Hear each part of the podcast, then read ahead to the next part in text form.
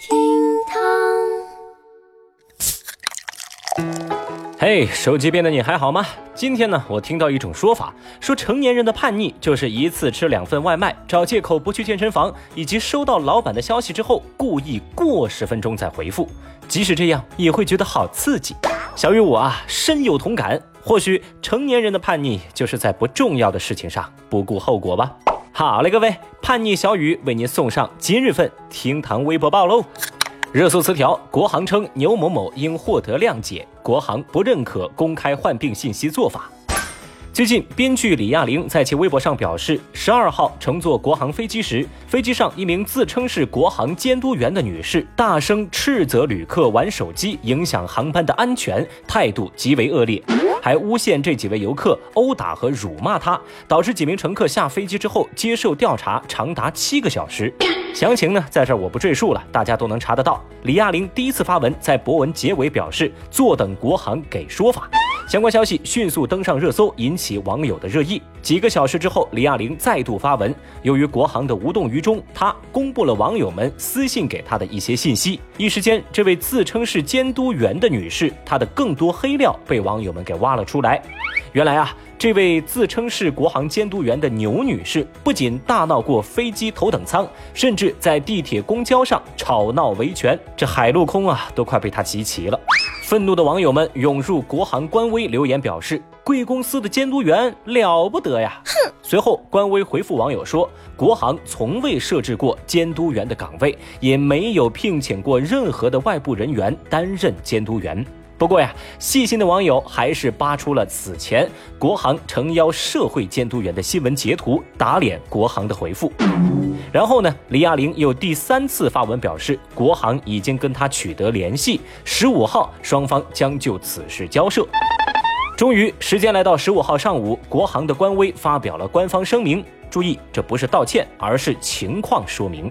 说这位牛女士不是所谓的监督员，只是一位普通的国航员工。她曾经是一名空姐。再见。那么在和国航交涉之后，李亚玲第四次发文，总结了国航对此事件的态度。第一就是这属于普通乘客纠纷，应该交由警方处理。第二就是在这次风波中，国航已尽自己的责任，不会进行赔偿。第三，目前无法禁止包括这位闹事的牛女士在内的精神病患者继续登机。同时，李亚玲在博文当中还公布了交涉当中提及这位牛女士因患有精神疾病，在国航很久不工作，但依旧享受国航工资待遇和福利等信息。What？十五号晚间，国航方面的负责人。对媒体表示，并不认可李亚玲公开牛女士患病信息的做法。但是呢，国航以维护牛女士隐私之名的回应又被网友打脸。有人挖出零八年国航以扰乱机舱秩序的名义驱逐了演员王姬患有自闭症儿子的事件，怒斥国航双标。哦，好吧，那事儿呢，差不多来龙去脉就这样啊。大 V 马伯庸就说啊，牛女士自己的病情确实是隐私，打扰了别的乘客，却需要别人来谅解。国航真是为乘客操碎哦，不是操碎了乘客的心。那不知道正在听节目的您，对于国航的处理方式又是否认同呢？一边呢是看似身患疾病却牛气冲天的牛女士，一边啊又是看似束手无策又屡被打脸的国航。小雨，我心中万千疑惑只化作一个问题：人家牛女士有病，你们国航总没有吧？好恶心啊，这种人！微博一百六十六万人关注，吸毒男车窗贴破冰行动毒贩名。最近，在山东烟台，警方通过线索了解到，有一辆吉普车后窗贴有“塔寨村村主任林耀东”字样的车主涉毒。啊，这个林耀东啊，就是之前热播剧《破冰行动》当中涉毒集团的首领。啊，可能呢是由于崇拜之情难以言表，反正啊，这位车主不仅在车上贴着这个林耀东，他的手机桌面呢也设这个林耀东作为了自己的壁纸。经过警方的分析研判，最终确认这位车主孙某。就是一名吸毒人员。警方在抓获孙某之后，发现他有一位微信好友，头像啊是破冰行动当中的毒枭林宗辉。顺藤摸瓜，警方再一查，嘿嘿，这个人呐还真是个涉毒人员。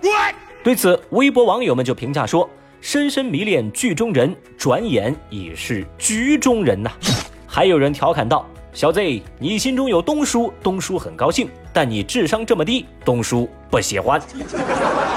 小雨，我还记得呀，我小时候老师常跟我们讲，坏人从不会说自己是坏人，也不会把坏人二字写在脸上。但是反观这个刘某的做法，哎呀，吸毒有害智商，应该是实锤了。以前都说珍爱生命，远离毒品，今天也加一句，珍惜脑子，远离毒品。你去你的！微博一百二十六万人关注，的哥和乘客接力送农民工回家。十二号大半夜，成都的哥汪师傅接连三次在路上看到一位农民工老姜，只见他一个人呢拖着行李缓慢地行走着。汪师傅就寻思，这哥们儿应该是没钱搭车。于是啊，在征得车内乘客同意之后，汪师傅让这名农民工上车，免费搭车。一路上，的哥和乘客对这位农民工老姜是嘘寒问暖。原来，在十几天前，老姜为了给女儿挣下一年的学费，前往西安打工，但是呢，一分钱没挣到。在救助站的帮助之下，老姜买了回成都的火车票，但是呢，身无分文，没法打车回家，他就决定自己徒步走回去。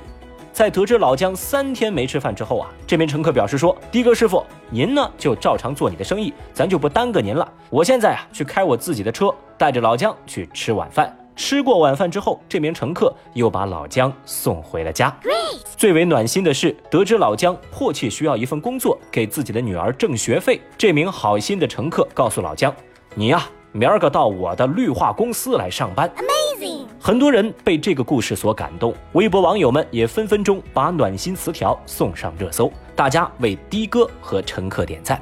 是呀，每个人呢都会有遇到难处的时候，或许某天自己变成那样，也希望别人能够伸出援手。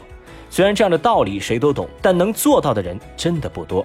发生在深夜的暖心故事，让小雨觉得世界依旧温暖。我们能够看到深夜当中的罪恶，也能够看到夕光中的善良。我们常说，人们很难在凌晨时分保持伪装，所以最真实的人性，往往是在凌晨时分展露眼前。比如小雨我吧，一旦到了凌晨，只要看到床，我就会控制不住自己的兽性，睡得像个考拉一样。好了，各位，让我们带上这份温暖，开启全新的一天吧。明天我们再见，拜拜。